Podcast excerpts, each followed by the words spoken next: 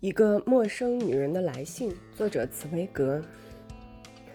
你可能会问我，我怎么有办法让孩子在忧郁的环境中成长？怎么有能力让他过这种活跃、快乐、富裕的生活？亲爱的，我是在黑暗中跟你说话，所以我不觉得羞耻。我会把这件事告诉你的。可是，亲爱的，你千万别害怕，我卖身了。虽然我不是去做大家所说的那种妓女或是祖街女郎，不过我还是卖身了。我交了一些有钱的男朋友，还有阔气的情人。刚开始我去找他们搭讪，后来他们就会主动来找我。你可曾注意到我长得很美？每一个亲近过我的男人，都会越来越喜欢我，他们都很迷恋我，爱我。可是。亲爱的，只有你，只有你不是这样。你会因为我向你承认自己卖身而鄙视我吗？不会，我知道你不会鄙视我。我知道这一切你全都明白，你也明白我这样做只是为了你，为了另一个你，为了你的孩子。在产科医院的那间病房里，我了解到贫穷的可怕。我知道，在这个世界上，穷人总是任人践踏、任人凌辱，永远是被牺牲的一群。所以，我绝不能让你的孩子，让那个聪明美丽的孩子，沉沦在充满社会渣子、粗俗下流的陋巷之中；绝不能让他在充斥着脏污空气的后院中长大。他那娇嫩高贵的嘴唇，不应该说低俗的语言。他那白净的身体不应该穿上穷人家发霉皱缩的衣服。你的孩子应该拥有一切，应该享有人世间所有的财富，所有的荣华富贵。他应该跟你过同样高级的生活，应该生活在你的世界里。就只是因为这个缘故，我的爱人，我出卖了自己的肉体。其实。对我来说，这并不算是什么牺牲。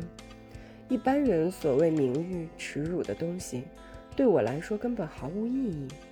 我的身体只属于你一个人。既然你不爱我，不管我的身体发生了什么事，我都觉得无所谓。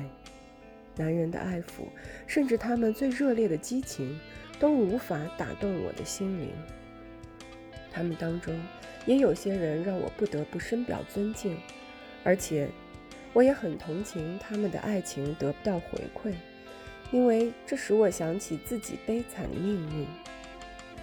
我所认识的这些男人对我都很体贴，他们都宠我、惯我、尊重我，尤其是那位伯爵，他是个上了年纪的官夫。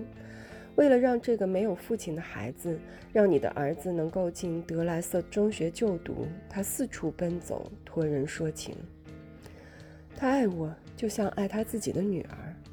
他三番两次向我求婚，如果我答应了，现在可能已经当上伯爵夫人，在一座迷人的城堡中扮演女主人的角色，过着无忧无虑的生活。孩子将会有和蔼可亲的父亲疼爱。而我身边也会有一个性情平和、举止高贵、心地善良的好丈夫。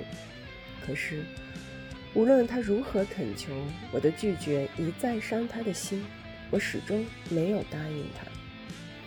也许我这么做是愚蠢的，否则我现在可能已经在某个地方过着平静安逸的生活，而我那惹人怜爱的孩子也会好好和我在一起。可是。我得跟你坦诚，我不希望自己被某个人拴住，我要随时为你保持自由之身。在我内心深处，在我的潜意识里，我还留着往日少女时代的梦。说不定有一天，你还会再次召唤我到你的身边，哪怕只是一个小时也好。而为了这个随时可能发生的短暂相会，我拒绝了所有追求者的求婚。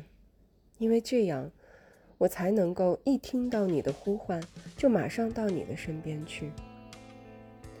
我从童年的梦幻中清醒过来以后，我全部的人生除了等待你的召唤，还剩下什么呢？